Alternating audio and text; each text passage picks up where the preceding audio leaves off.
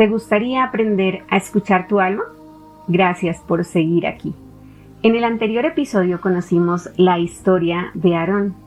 Él es un guía espiritual quien viene a enseñarnos cómo hemos podido tener distintas dualidades dentro de nuestras vidas anteriores. Igual que él, porque él nos cuenta que fue budista, que fue católico, que perteneció a distintos ismos, pero que su fin no es eso, enseñarnos los ismos. Su fin es enseñarnos que la única verdad es Dios y amor, y que las religiones son vías para llegar a eso, a esa verdad. Gracias por seguir aquí, gracias por seguir acompañándome en este mágico viaje navegando del miedo al amor. Iniciamos. Toma una posición cómoda, tres respiraciones profundas, conecta con tu alma, conecta con tu escucha consciente. Empiezo con la lectura del libro. Introducción, quinto párrafo. Presentación de Corby Mitley. Hola amigos, soy Corby Mickley y tengo el honor de formar parte del segundo volumen de descubrimientos de Rob, como también formé parte del primero. Rob me ha pedido que os hable sobre quién soy y cómo llegué aquí. Esta historia consta de dos partes. La primera tiene que ver con la forma en la que desarrollé las habilidades metafísicas que me permiten trabajar con mis clientes. La segunda trata sobre varias décadas de desafíos, introspección y trabajo en las sombras. Pueden ser distintos, pero se han entrelazado inseparablemente. He investigado distintas maneras de enseñar, asesorar y sanar desde 1973. En 1994, el trabajo en varias investigaciones sobre vidas anteriores fue un catalizador para mis habilidades. Sin ninguna instrucción formal, descubrí que era capaz de hacer sanaciones por imposición de manos y trabajo energético a distancia. Descubrí también que podía actuar como un enlace entre las entidades desencarnadas y aquellos de nosotros que actualmente tenemos un cuerpo. Resulté ser una entrada al hogar para las almas atrapadas en el espacio gris, es decir, las almas de esas personas que han muerto pero que por una razón u otra no pueden llegar a la luz por sí mismas. Y también descubrí que podía canalizar almas para aquellos a quienes les gustaría conocer los cómo y los porqués de sus desafíos vitales.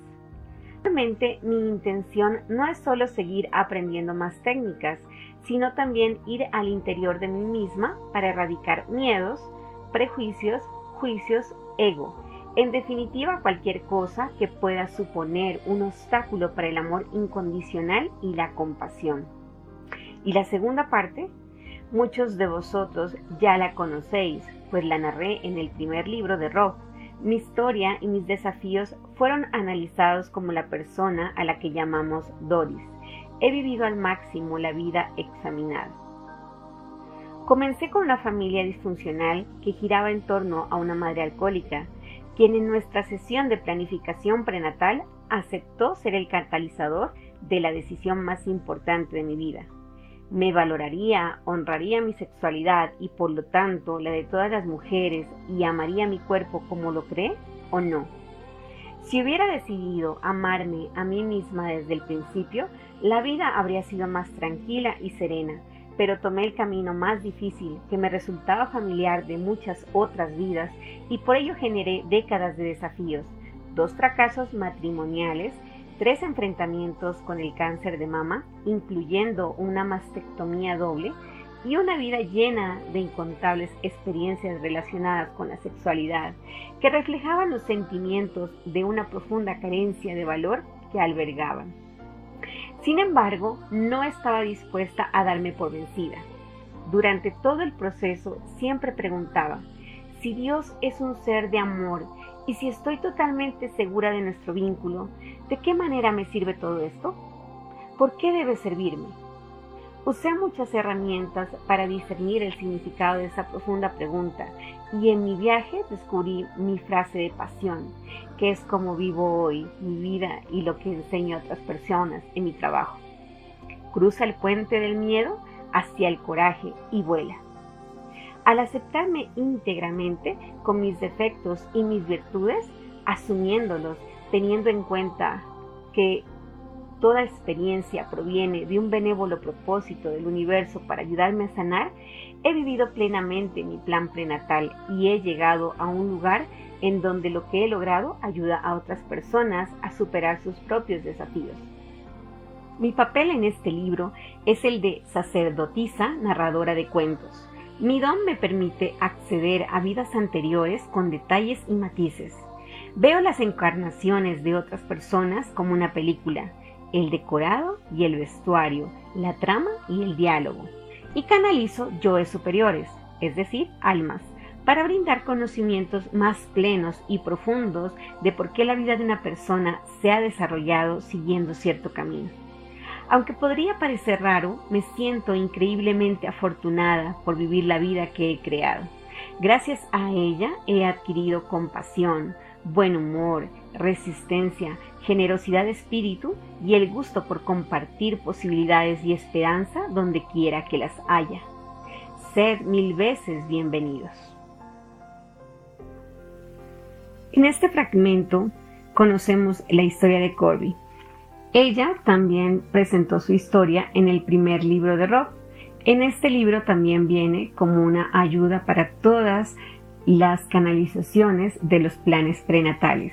Nos cuenta su historia, cómo ella sin ninguna instrucción empieza a conocer sus dones, empieza a entender que puede, por medio de imposición de manos y por medio de enviar energía a distancia, sanar a las personas también como todos los desafíos vitales, todo lo que ella tuvo que vivir en esta vida, la llevó a conocer en mayor profundidad todo lo que ella debía vivir.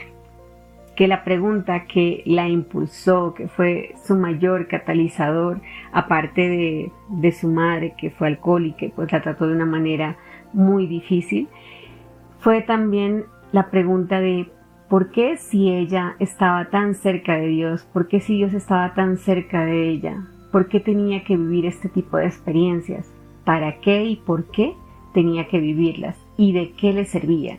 ¿Qué tenía que aprender? ¿Qué mensaje estaba oculto dentro de eso? Eso es lo que debemos aprender, encontrar dentro de cada una de las cosas, de cada una de las pruebas, obstáculos que vivimos en el día a día, encontrar por qué y para qué tenemos que vivirlas.